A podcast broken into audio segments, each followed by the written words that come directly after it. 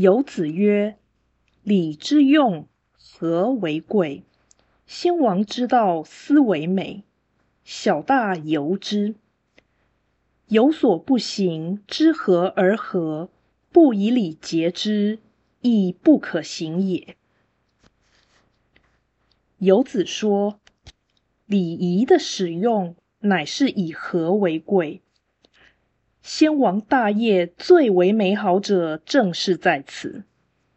当时不论小事大事，皆是以礼行之。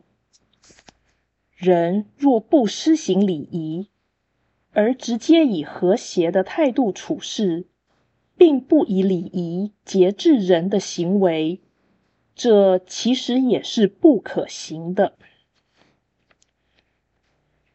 道义阐释。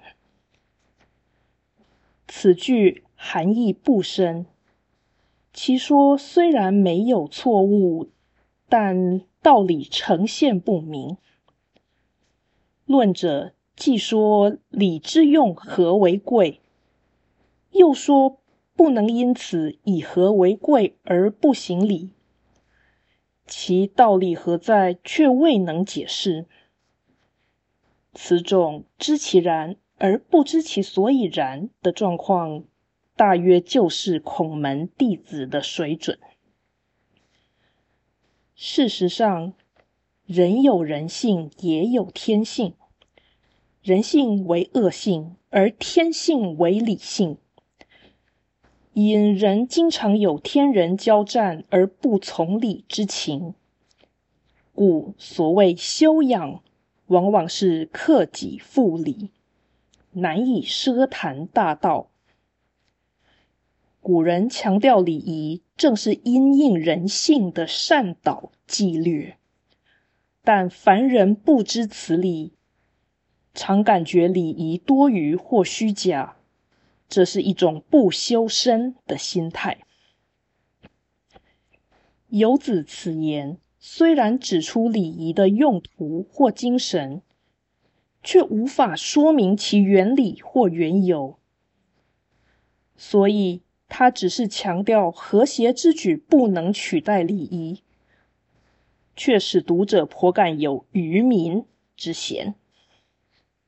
真相是，礼仪有节制人性的意义，而凡夫既然不能求之以示道，不如以礼节之。使其像化从善，这表示小和尚念经有口无心，终究比小和尚不念经更好。礼之用和为贵，这句话现在竟然变成以和为贵的成语流行于世，这种断章取义的错误极为恶劣。因为他将和谐转换成妥协，不顾行礼的意义，反而倡导凡事均应以和为贵，不要坚持正义，以致有伤和气。这是中国文化沉沦的一大表征与原因。